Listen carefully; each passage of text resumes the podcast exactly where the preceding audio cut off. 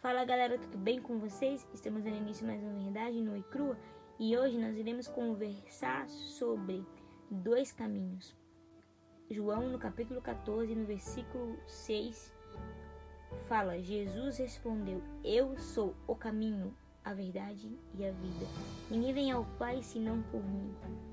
Quero te falar que muitas pessoas falam que existem vários caminhos para chegar até o céu. E isso é mentira, porque a Bíblia é bem clara quanto a isso e Jesus fala: Eu sou o caminho, a verdade e a vida. Ninguém vem ao Pai senão por mim. Foi através do sacrifício de Jesus que nós podemos encontrar salvação. Existem dois caminhos, eu não posso negar isso para você. Existe o céu, existe o inferno. Você pode não acreditar em nenhum dos dois, mas os dois são real.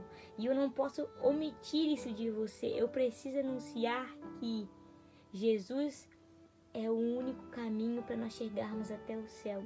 O inimigo de nossas vidas, ele veio para nos roubar, para matar, para destruir, porque ele já está condenado ao inferno e ele deseja roubar o máximo de vidas possível, ele deseja arrastar o máximo de pessoas.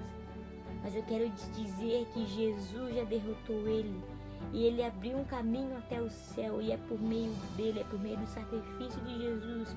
Ele fez isso porque ele te ama e ele deseja passar a eternidade ao seu lado.